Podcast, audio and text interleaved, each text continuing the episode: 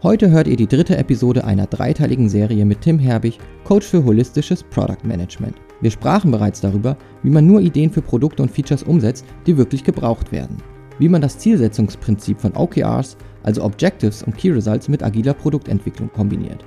Und heute geht es um das Remote Management von Produktteams. Wer erfahren möchte, wie man auch asynchron kollaboriert, ohne die Nähe zueinander zu verlieren und welche Meetings synchron stattfinden müssen, sollte bis zum Schluss zuhören. Mein Name ist Ben Hamanus und ich führe euch durch die zwölfte Folge von HubSpots The Digital Helpdesk.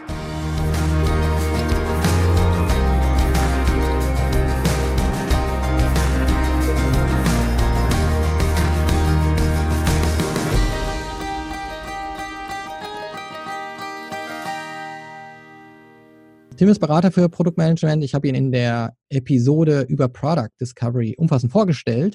Und heute widmen wir uns dem, wie man letzten Endes Product Discovery, Zielsetzung äh, in Form von OKRs, agiles Management, alles rund um Produktmanagement auch in Remote Teams umsetzen kann. Tim hat umfassende Erfahrung dort gesammelt, eben nicht nur als Berater, sondern Practice What You Preach. Er hat das zum Beispiel für Iridion gemacht, dort auch in einem Team gearbeitet, wo man jetzt Teams interkontinental irgendwo sitzen hatte. Von daher bringt er uns seinen Erfahrungsschatz heute mit und kann erzählen, wie er das in den Jahren zuvor schon alles gemanagt hat, als das noch nicht ganz normal war. Und als man es noch nicht machen musste. Als man es noch nicht machen musste. Also nochmal herzlich willkommen, Tim. Schön, dass du wieder da bist. Hi, schön, dass du mich da hast. Jetzt ist es so, normalerweise erklärst du auch vielen Leuten, warum es überhaupt Sinn ergibt, Fernarbeit oder Remote Work auch im Unternehmen aufzunehmen. Mhm. Diesen Punkt können wir getrost überspringen. Äh, Remote Work ist wahrscheinlich oder kann auch zu einem neuen Normal werden. Deswegen widmen wir uns heute ganz klar einfach dem, wie funktioniert effektive Remote-Zusammenarbeit bei der Entwicklung von Produkten. Tim, ja. leg einfach mal los. Ich finde, das Wichtige ist, also eine Sache, vielleicht eine Ergänzung zu dem, was du gesagt hast, dieses so Remote kann das neue Normal werden. Ich würde es mir wünschen, so einen gewissen Teil. Ich glaube, was ich aber auch häufig sehe, ist, es gibt einige Firmen, die beschäftigen sich strukturiert mit Remote und die sehen das wirklich auch als Chance und haben viele positive Aha-Momente in der aktuellen Zeit, was Remote-Arbeit angeht. Es gibt aber auch viele Firmen, die halt überhaupt nicht vorbereitet sind auf Remote-Arbeit und für die verteiltes Arbeiten jetzt eher eigentlich nur Mist ist und eher so nach dem Motto sind, siehst du, habe ich ja schon immer gesagt, dass diese Remote-Quatsch nicht funktioniert. Und ich glaube, da wird es eher das Pendel nochmal in die andere Richtung schlagen. Wird, also es wird einfach beide Seiten der Medaille geben. Wenn es aber einfach dazu beiführt von, ey, ich muss nicht mehr eine Stunde commuten, um im Büro von 9 to 5 meinen Arschplatz zu sitzen, dann bin ich natürlich sehr glücklich drüber, weil Leute das erleben. Ich finde, am, am Ende des Tages gibt es gibt es ein paar Grundregeln natürlich rund um Remote-Arbeit. Es ist leicht, sich verleiten zu lassen, mit der Tool-Diskussion zu starten zum Beispiel, weil es ist, also ich meine, es geht dir und mir als Tool-Liebhaber natürlich genauso, schnell neue Tools aufzuspringen und da muss ich auch merken, dass gerade im Remote-Kontext eigentlich noch viel schwieriger ist, mal spontan ein shiny new Remote-Tool einzuführen, weil es halt für viel mehr Verwirrung sorgt und einfach Leute automatisch darauf existieren müssen, zum Beispiel, und gar nicht mehr die Wahl hat, wie im Büro es zu nutzen oder nicht zu nutzen. Und das ist so ein wichtiger Punkt, dass man eigentlich gar nicht mit den, mit den Tools starten sollte, sondern wirklich mit dem, was will ich erreichen, was sind eigentlich die Normen dieser Remote-Zusammenarbeit, mit der wir uns gerade beschäftigen, was sind die zugrunde liegenden Annahmen. So, es gibt zwei Lieblingsprinzipien, die ich immer oft zitiere in dem Kontext. Das eine erübrigt sich gerade, das ist aber oft gar nicht so offensichtlich, nämlich, dass sobald eine Person remote ist, ist sollten alle Personen remote sein, also nicht aus irgendwie aus Konferenzraum einzelne Personen anrufen, ist was, was ich häufig, wo ich Wert drauf lege. Und auf der anderen Seite bedeutet das in der aktuellen Zeit einfach eine, eine, starke Gleichberechtigung untereinander in Remote Calls. Das heißt, idealerweise haben entweder alle ihre Kamera an oder alle ihre Kamera aus. Alle haben die gleichen Voraussetzungen. Ich gehe sogar so weit zu sagen, bei größeren Remote Workshops sollten alle standardmäßig gemutet sein, damit quasi das Reden eine bewusste Handlung ist und man nicht einfach übereinander herlabert. Es geht so weit auch zu sagen, dass eigentlich nie irgendwer sagen sollte, ich habe hier diese Post-it-Wand, gut, habe ich jetzt hier schon, wenn die die sehen können, ich habe hier die Post-it-Wand, hier sind die Sachen bei mir, ich will euch da mal durchführen, sondern es sollte alles an einem demokratisierten Ort stattfinden, wo alle gleichberechtigt Zugang drauf haben. Das ist so das eine Grundprinzip, eine Remote, alle Remote heißt Chancengleichheit, gleiches Handicap für alle. Prinzip Nummer zwei wird nicht so oft drüber geredet. Das äh, heißt nämlich, je emotionaler das Thema ist, je so synchroner sollte die Kommunikationsform sein. Und das heißt relativ einfach, ich sollte kein kritisches Feedback an eine Person über eine E-Mail schicken oder per Slack Textnachricht, sondern ich sollte immer das synchronste Medium, was ich gerade zur Verfügung habe, auswählen. Leute zum Beispiel ein Videocall an der Stelle. Das sind erstmal so die Grundlagen, die auch für Produktteams oder Marketingteams, HR-Teams eigentlich gleichbleibend wichtig sind für eine wirklich effektive und zielführende Remote-Arbeit wo ich eigentlich immer erstmal starte. Bevor es über Tools geht oder alles, geht es um diese grundsätzlichen Normen und dass ein Remote-Team sich auch diese Normen für sich selber gestalten muss und überlegen muss. darauf aufgebaut, finde ich, ist es wichtig äh, zu sagen, ja, wie würde ich denn sagen? Also ich würde, glaube ich, an der Stelle ansetzen zu sagen, naja, wenn ich remote arbeite, geht es auch nicht nur darum zu sagen, alles, was ich bisher gemacht habe, münze ich einfach eins zu eins in den Videocall um. Bedeutet, ich halte irgendwie ein schlecht geschriebenes Post-it-Note in die Webcam, äh, wenn ich einen Workshop mache. Es bedeutet auch nicht, dass ein Daily zum Beispiel immer synchron sein muss. Gerade in der heutigen Zeit, wo viele auch noch andere Tagesabläufe haben, privaten Veränderungen, macht es auch mal Sinn, darüber nachzudenken, welches Meeting kann ich vielleicht einfach in ein asynchrones Format umwandeln. Das, das, das gar nicht so offensichtlich ist, aber eigentlich relativ hilfreich sein kann, zu sagen, ey, ein Daily ist einfach nur, ist eine Check-in-Übung am Ende des Tages. Das kann eigentlich auch asynchron passieren. Äh, warum nicht diese Sachen neu denken und auch mal das nutzen, um quasi bestehende Paradigmen nochmal zu hinterfragen und wirklich für den, für den echten Remote-Einsatz nochmal neu zu gestalten, statt sie einfach eins zu eins zu übernehmen. Also ich habe auch schon festgestellt, dass man Remote in meinen Augen öfter mal auch an Meetings was verändert oder feilt. Das mag jetzt vielleicht irgendwie eine HubSpot-Sache sein, dass wir da sehr viel immer optimieren und verändern. Aber auch wir ständig in Meetings nochmal überlegen, wie kann man es besser gestalten. Was auch damit zu tun hat, dass zum Beispiel Teams bei uns wachsen. Mhm. Das hat mal irgendwie ein Format total gut funktioniert, weil wir in einem Team vier Menschen waren. Und es dauert wenige Wochen und plötzlich gehören acht Leute zu diesem Team. Und dann funktioniert vielleicht dieses eine Format eben nicht mehr so gut und dann feilen wir auch wieder daran. Meine Frage wäre, jetzt bin ich im Marketing-Teams oft du bist in der Produktentwicklung unterwegs. Unterscheidet sich da eigentlich auch die Frequenz oder die Art und Weise, wie man Meetings hat? Wie stelle ich mir das vor? Ich glaube, das hängt ganz stark von der grundsätzlichen Arbeitsweise des Teams ab. Also wenn ich jetzt, sage ich mal, so ein klassisches, so einen klassischen Top-Down-Modus bin irgendwie, ich kriege am Anfang des Quartals eine große Feature-Liste oder eine, eine Maßnahmenliste vorgelegt und muss die eigentlich nur drei bis sechs Monate durchackern und habe im Team vielleicht ab und zu mal einen Call, wo wir abstimmen, ob wir in die richtige Richtung laufen dann glaube ich, unterscheidet sich das gar nicht so sehr. Ne? Top-down kontrolliert erfordert halt weniger Agilität, weniger Kurskorrektur, entsprechend auch wahrscheinlich weniger Meeting, weniger kreative Prozesse. Wenn ich natürlich einen Prozess habe, der stark darauf ausgerichtet ist, wir haben in den vorherigen Podcast auch darüber gesprochen, dass Teams eigentlich die Autonomie und Freiheit haben, Lösungen selber zu gestalten, zu identifizieren, muss natürlich ein Team auch in der Lage sein, kreative Prozesse remote abzubilden. Und das heißt Marketing genauso wie im Produktkontext darüber nach, nicht nur darüber nachzudenken, wie mache ich jetzt technisch Feature ABC oder wie setze ich Lösung ABC technisch um, was viel mehr in so eine, sage ich mal, Dokumentationsrichtung geht, über asynchrones Schreiben, viel asynchrone Kommunikation, sondern dieser Kreativprozess von wie können wir ein Problem lösen, wie können wir was ausgestalten, das synchron abzubilden und so ein Meeting zu facilitieren, ist, glaube ich, einer der größten Unterschiede grundsätzlich zum Vorortarbeiten und glaube trotzdem, dass die Grundprinzipien von so einem Kreativmeeting auch zwischen einem Department wie Marketing oder auch Product eigentlich relativ gleich sind. Vielleicht ist ein Produkt, das nochmal ein bisschen in Anführungsstrichen leichter, weil da vielleicht auch Designer oder Researcher mitarbeiten, die, die das noch viel mehr verkörpern und die Stimme des Kunden, Stimme des Kunden mit reinbringen. Aber auch Marketing arbeitet ja immer nutzerzentrierter und ist nah dran an den Problemen. Von daher glaube ich, das eigentlich gar nicht so unterschiedlich, was so die, die Anforderungen an so, eine, so, so ein Workshop, so ein Meeting zum Beispiel sind. Ist total nett, dass du jetzt auch gesagt hast, dass das Marketing auch immer nutzerzentrierter arbeitet. Das sage ich aber auch, sage ich aber auch erst, seit ich dich kenne. Nein, Alle Marketeers, bitte schreibt mir keine Hassmails. Genau. Ich mag Marketing, wirklich. Also vielleicht auch an dieser Stelle noch auf LinkedIn könnt ihr Tim, wenn ihr gerne Feedback loswerden wollt, dann auf LinkedIn.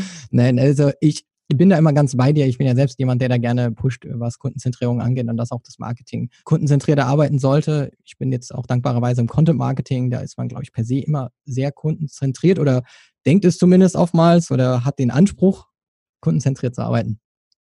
Du hast erwähnt, ja, es gibt halt viele andere Dinge, wie man Remote Work ja auch abbilden kann. Oftmals fällt den meisten bei Remote Work ja eben Videoconferencing irgendwie ein. Ja. Wie kriegen wir das denn jetzt hin? Da, da sind sie aber schon weit. Dann sind sie schon weit. Noch an, an, die meisten denken noch an Telefonkonferenzen. Okay. Gut, die meisten denken immer noch an diese kleinen Conferencing-Tools, die auf dem Tisch liegen, in die man reinspricht und die Qualität oftmals bescheiden ist und man nie weiß, ja. wer gerade redet und man auch viel an Mimik nicht mitbekommt. Was ich immer finde, wirklich ein großer Verlust ja. ist, das nicht zu sehen. Wie ist es denn? Wir haben jetzt über OKRs auch gesprochen, agiles Projektmanagement, Produktmanagement. Was würdest du denn sagen, kann man alles weg aus den Meetings ziehen? Weil ich, mein, meine Empfindung ist, dass auch da immer noch schwierig ist zu gucken, was braucht ein Meeting, was braucht kein Meeting. Was sollte man dann möglichst wegziehen? Was sind gute Wege, um vielleicht auch einfach weniger Meetings zu haben? Ja, also ich glaube, das ist so ein bisschen die Richtung, wie ich es, wie vorhin schon angesprochen habe, zu sagen, dieses, also so, ah, was, welches Meeting kann, kann asynchron abgehalten werden? Was ist eigentlich wirklich eine Übung, wo wenig Ego, wenig Kreativität erfordert ist, wo es wirklich um, um einen faktenbasierten Check-in geht? Ich glaube, das ist einfach, das in, in einen Group Slack Post oder eine Group E-Mail oder irgendeine andere asynchrone Form umzumünzen. Ich glaube, das ist einfach. Was man wegziehen muss, ist quasi eine gewisse Form von, von Improvisieren. Das ist mein größtes Learning, dass man im Remote-Setup viel schlechter improvisieren kann. Also ich glaube, man schafft es vor Ort auch mal leicht, nochmal mit einer schlechten Meeting-Vorbereitung als Facilitator, sage ich mal, durchzukommen und ohne, dass es so krass das Meeting stört.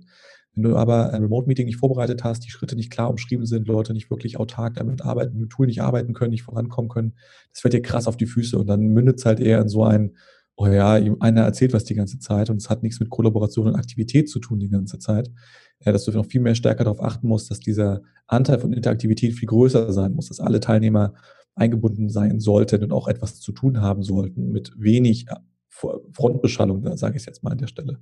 Das ist, glaube ich, ein wichtiger Punkt. Eine, eine Faustregel oder ein Grundprinzip, was ich häufig beobachte, ist, dass Remote-Arbeit eigentlich dazu führt, dass bestehende Schwächen in einer Firma, sei es kulturell, kommunikativ, prozessual, eigentlich nur verstärkt werden. Also Remote ist kein Heilmittel, sondern Remote macht bestehende Probleme, die in der Kommunikation einer Firma bestehen, viel extrem sichtbar. Und die natürliche Reaktion, die viele Menschen haben, ist, die schieben das auf Remote-Arbeit. Die sagen, Remote-Arbeit funktioniert nicht, wir kriegen uns ständig in die Haare, wenn wir kommunizieren. Wenn die Realität ist, das ist vorher auch schon passiert, nur es wird jetzt halt viel expliziter, weil viel expliziter gehandelt und kommuniziert werden muss. Und diese Schwachstellen werden plötzlich viel sichtbarer. Und das ist eigentlich schon im Kern in der Firma vorhanden gewesen wird jetzt nur, sag ich mal, die Oberfläche gespült. Das kann ich auf jeden Fall auch so unterstützen, dass ich die Erfahrung oftmals gemacht habe, dass Remote-Meetings einiges abverlangen. Alles muss in meinen Augen noch, noch besser geplant werden, um, damit es nicht als verschwendete Zeit empfunden wird. Ja.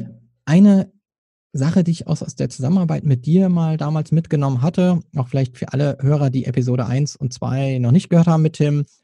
Tim hatte da asynchron Videos genutzt. Das heißt, Tim, erzähl mal kurz darüber, wie Videomeeting oder Videobotschaften auch asynchron eingesetzt werden können. Das Schöne ist, wenn wir über synchron asynchron reden, sagen wir ja, emotionali weniger Emotionalität bedeutet meistens asynchrone Kommunikation. Ne? Ich schreibe einen Text, die sollte faktenbasiert bleiben, der wenig Interpretation zulässt und die Leuten klar macht, was zu tun ist.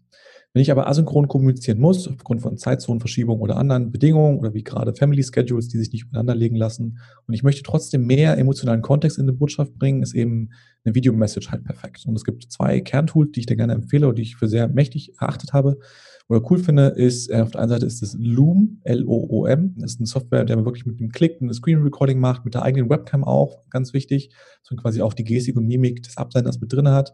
Kann es perfekt nutzen, um mal einen kurzen Walkthrough zu machen, durch ein Tool, durch ein Feature, kurz mal was teilen, eine Meinung wiedergeben, Feedback geben. Das geht hervorragend.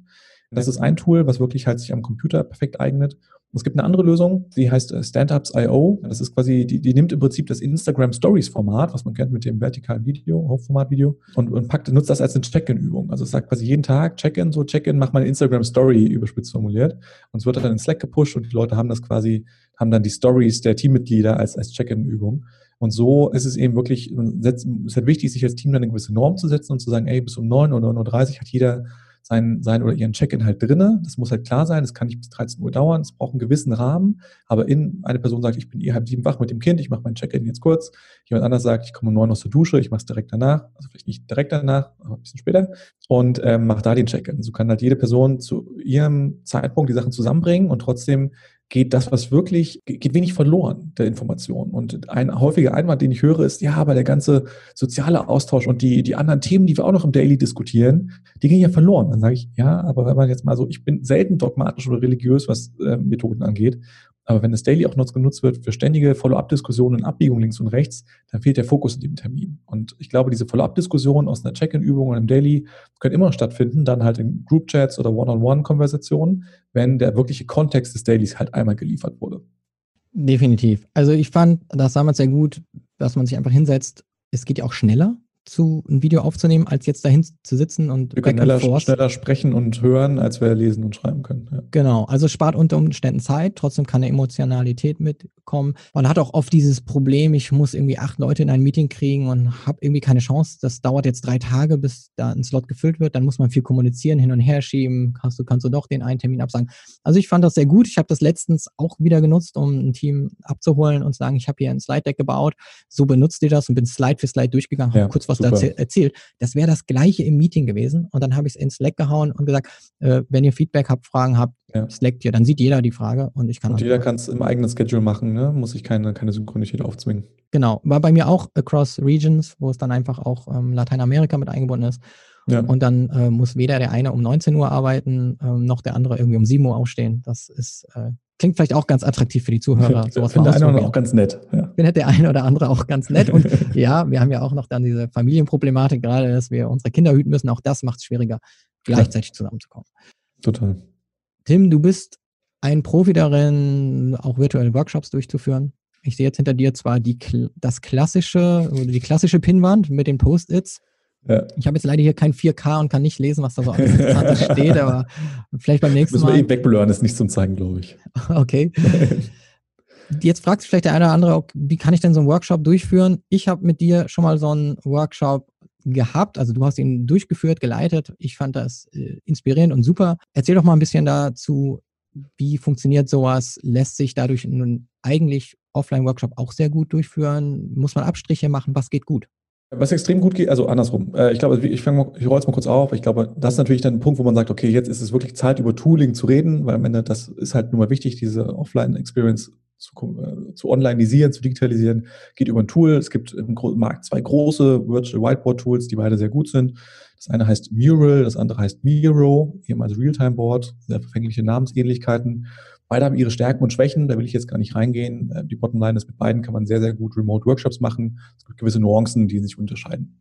Also ist das Wichtige, so eine, eine Tool-Auswahl, die quasi wirklich auch eine, eine, eine ebenbürtige Kollaboration für alle Teilnehmer ermöglicht. Also alle sollten mit Editorrechten drin sein. Es geht nicht darum, einfach das nur zum, zum Senden zu nutzen. Es geht wirklich um die Kollaboration es ist immer wichtig, Zeit einzuplanen, dass einfach Dinge wie das Zurechtfinden in diesem Workspace, das ist, wie Sachen funktionieren, das ist was, das muss man am Anfang einplanen. Das ist meine Erfahrung auch, es lohnt sich sehr, quasi so einen kleinen Quick-Start-Guide in das Board einzubauen und zu sagen, das sind die drei, vier Kernfunktionen, die Leute sich, dass die Leute sich das immer wieder anschauen können. Was einfach eine riesige, wo die Bedeutung ungefähr bei um 500 Prozent steigt, sind zwei Kernfaktoren von diesem Workshop. Einmal die Rolle des Facilitators, dass es überhaupt einen Facilitator gibt, dass es also explizit klar ist, dass eine Person er sich um die Vorbereitung des Workshops kümmert, um die Durchführung, die Leute an die Hand nimmt und auch ein bisschen technische Ahnung hat. Das ist wichtig, dass diese Klarheit über diese Rolle herrscht. Man kann auch sagen, ich mache das vielleicht doppelt mit, arbeite auch inhaltlich und bin Facilitator, würde ich nicht empfehlen. Idealerweise ist man nur eins von beiden. Manchmal geht es nicht anders, aber die Klarheit darüber, dass es jemanden gibt. Und das zweite ist wirklich die Vorbereitung des Workshops. Und Vorbereitung ist eben nicht nur, ich schicke den Link zu dem Tool rum, sondern auch wirklich die Sections, die Aufgaben in dem Tool vorzubereiten, dass wirklich der Playground klar ist, wo, was soll hier gemacht werden, was ist die Aufgabe, das auch nochmal hinzuschreiben, dass Leute das autark durchführen können. Also die Vorbereitung erfordert unglaublich viel Zeit, ist aber auch umso wichtiger, um mit Leuten durchzuarbeiten. Und Sachen, die halt wegfallen müssen oder wegfallen, ist auf der einen Seite, äh, meine Erfahrung ist so eine, so eine Obergrenze für einen Remote-Workshop, selbst für einen großen, liegt irgendwo bei vier bis fünf Stunden mit Pausen dazwischen logischerweise. Aber ich würde jedem raten, sich nicht dazu zu verleiten zu lassen, Ganztagesworkshops online zu machen. Selbst mit Pausen klappt das nicht. Was die Aufmerksamkeit angeht, lieber kleine, knackige, kürzere Sessions. Das zwingt dazu, dass man bei der Agenda vielleicht mal einen Rotstift ansetzen muss, was eher positiv ist. Eher den Theoriepart, der eine oder andere Theoriepart zu viel einfach rauscutten und dann lieber mit interaktiven Übungen ersetzen und die Leute das wirklich Sachen spüren und selber erleben lassen. Also Interaktivität statt Theorie-Input, Vorbereitung des Workshop-Raumes, des virtuellen Raumes und die Klarheit über die Verantwortung der Facilitator-Rolle. Das sind die drei großen Schwerpunkte, die ich setzen würde. Auch hier kann man guten Gewissens sagen, da treten auch wieder die Probleme auf, die man vielleicht eigentlich sowieso gehabt hätte. Unbedingt. Schlechte Meeting-Vorbereitung ähm, ja. hat man, glaube ich, auch in der Karriere vielleicht schon öfter gesehen, dass dann einfach andere dann nicht das Meetingzeit, das Meeting genutzt werden sollte, dass derjenige, der es hostet, irgendwie anfängt zu experimentieren in dem Moment, sondern das gut vorbereitet. Technisch gesehen kann ich dir auch nur beipflichten, sollte man vielleicht vorher schon alle so weit kriegen, dass sie an dem Tag nicht mehr zu viele Fragen haben, sondern ja. direkt loslegen können und ja, Aufmerksamkeitsspanne definitiv. Ja. Guter Punkt, das vielleicht nicht den Eintagesworkshop. Nicht ganz so spontan. Das Workshop-Wochenende ja. virtuell umzusetzen. Genau. Hast du noch andere Tipps, die sehr wichtig sind, wenn es um Remote-Produktentwicklung geht und vielleicht auch so ein paar Fallstricke? Was kann man auf jeden Fall falsch machen? Also man kann natürlich leider alles, äh, genau das, was man auch im, im Vor-Ort-Workshop falsch machen oder im Vor-Ort-Arbeit falsch machen kann. Also da will ich gar nicht zu sehr reingehen. Was eine, eine, eine, ganz neue Rolle bekommt, ist das Thema Dokumentation und, und Klarheit über, wo Ressourcen zu finden sind. damit meine ich jetzt nicht nur ein Intranet, aber einfach, selbst wenn ich mich durch, wir haben zu Beginn über Product Discovery gesprochen oder auch im OKR-Prozess, das sind ja viele Kreativprozesse, wo ich neue Sachen lerne, Sachen einsammle, wo ich äh, Insights sammle und Erkenntnisse habe. Und diese Sachen an, an einem zentralen Ort zu bündeln, Informationen klar zusammenzuführen, zugänglich zu machen und auch in der Form, dass alle daran teilhaben können und darauf zugreifen können, ist ein wichtiger Aspekt, also diese Wissensklarheit herzustellen. Ein weiterer Punkt, der extrem wichtig ist, ist, dass nicht davon auszugehen, dass nur weil jemand was gelesen hat, dass er oder sie es auch verstanden hat. Also dieses diese Differenzierung zwischen implizitem Wissen und expliziter Klarheit nochmal lieber bewusst nochmal in ein synchrones Meeting mehr zu investieren, wo man Personen wirklich durch einen Prototypen durchführt oder durch Research-Ergebnisse, um klarzustellen, wir haben wirklich das gleiche Verständnis, also der implizit, impliziten Annahmen entgegenzuwirken, ist ein wichtiger Aspekt.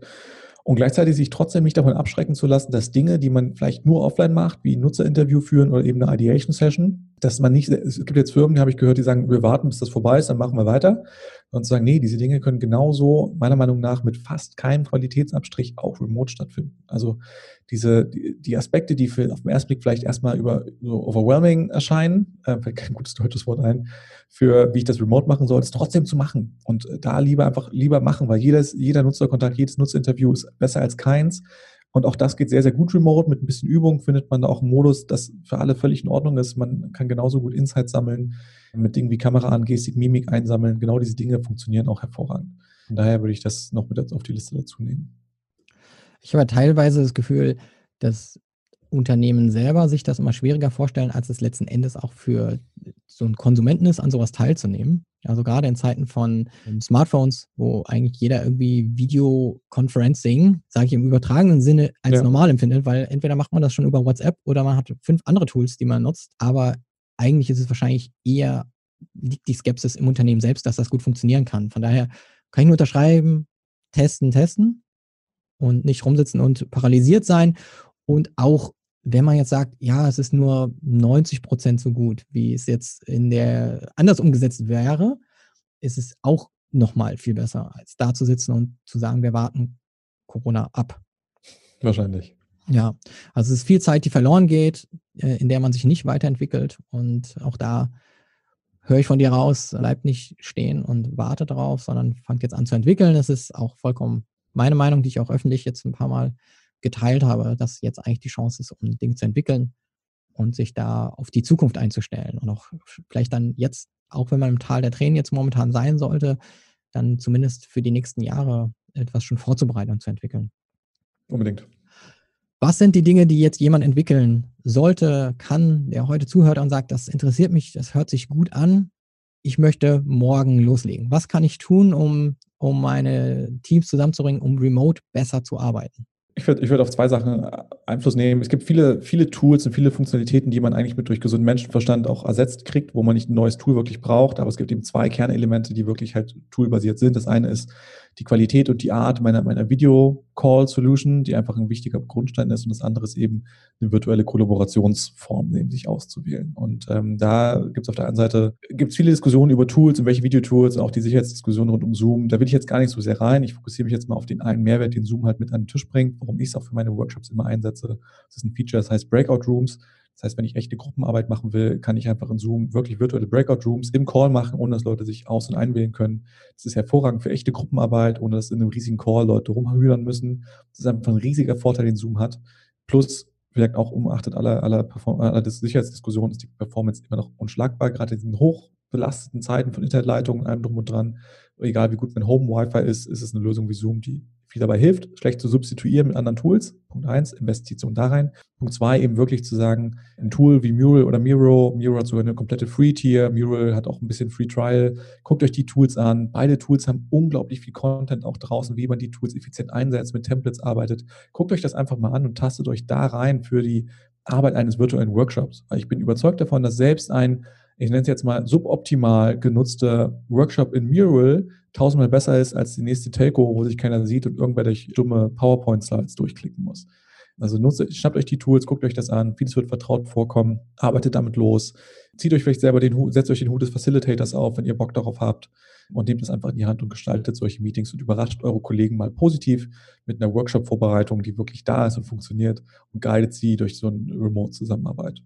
Danke, Tim. Vielleicht ergänzend nochmal zu der ganzen Zoom-Geschichte, die ja aufgetaucht ist in den letzten Tagen. Da gibt es viele Maßnahmen, um auch sicherer zusammenzuarbeiten. Sicherlich nochmal eine eigene Episode wert. Da werden wir uns dem auch nochmal widmen, weil viele gehen jetzt in die Remote Offices und wenn wir jetzt gerade über Produktentwicklung reden, ist es natürlich auch viel sensibler als vielleicht noch meine Marketing-Themen. Ähm, ja. Je nachdem, klar. wie man das vielleicht sieht. Klar, ich möchte auch nicht, dass jeder die vorbereitete Marketingkampagnen sieht. Vielleicht auch Product, Product Launches sind auch mit drin. Aber bei der Produktentwicklung auch da vielleicht nicht die Angst haben, sondern einfach feststellen, wie kann ich denn für Sicherheit sorgen und da Zoom viele Maßnahmen, die eben viele auch nicht genutzt haben, angefangen von Passwörtern setzen für Meetings bis hin zu moderiertes in den Raum kommen, sodass man auch nur Leute zulässt in einem Warteraum, genau. die, die man dann kennt und dann reinlässt. Also es gibt da Maßnahmen, man muss sich damit auch beschäftigen, dann intensiv, wenn man da Befürchtungen hat. Von daher auch da gilt testen und ausprobieren. So sieht's aus. Tim, ich danke dir vielmals. Ich gehe noch mal kurz am Ende auf deine Website ein. Das ist herbig.co, herbig wie der Nachname von Tim, herbig. Und dann einfach .co, also nicht .com, sagen wir hier schon seit drei Folgen. Das ist die .co. Wir hauen es aber auch noch mal in die Show Notes natürlich. Und ansonsten folgt Tim auf LinkedIn. Er teilt dort auch immer wieder Wissenswertes, auch Wissenswertes, das nicht aus seinen Blogkreisen oder Contentkreisen stammt. Und ansonsten finden wir auf deiner Webseite auch noch ein paar Dinge. Sag doch ganz schnell dazu auch noch mal was. Genau, da habe ich auf jeden Fall so Stichwort rund um Remote, äh, Webinaraufzeichnungen oder auch ein Talkaufzeichnung, wo ich so über die Basics über Remote-Arbeit spreche. Und wir können auch noch mal ein, zwei Artikel, die ich auf anderen Blogs veröffentlicht habe, speziell um Remote Product Management, äh, da auch noch mal was reinhängen. Alles klar, findet ihr alles in den Show Notes. Ich danke euch fürs Zuhören, Tim. Danke für die heutige Episode und die letzten zwei. Auch Vielen für Dank. die Zuhörer nochmal die große Empfehlung, falls ihr jetzt in diese hier noch reingehört habt, hört bitte auch nochmal an die hört anderen zwei rein. Ja, hört die Wir kriegen das mit. Wir tracken das. Wir tracken das. Wir, äh, nee, machen wir nicht. Mann, DSGVO und alles. Wir, ich weiß gar nichts über euch da draußen. Wir haben noch das Häkchen gesetzt, die Leute. die sich den, den Podcast abonniert haben. Sehr schön. Alles klar. Wir danken euch. Ja, vielen Dank. Euch einen schönen Tag und dir Danke, auch. Tim. Bis dann. Ciao. Tschüss.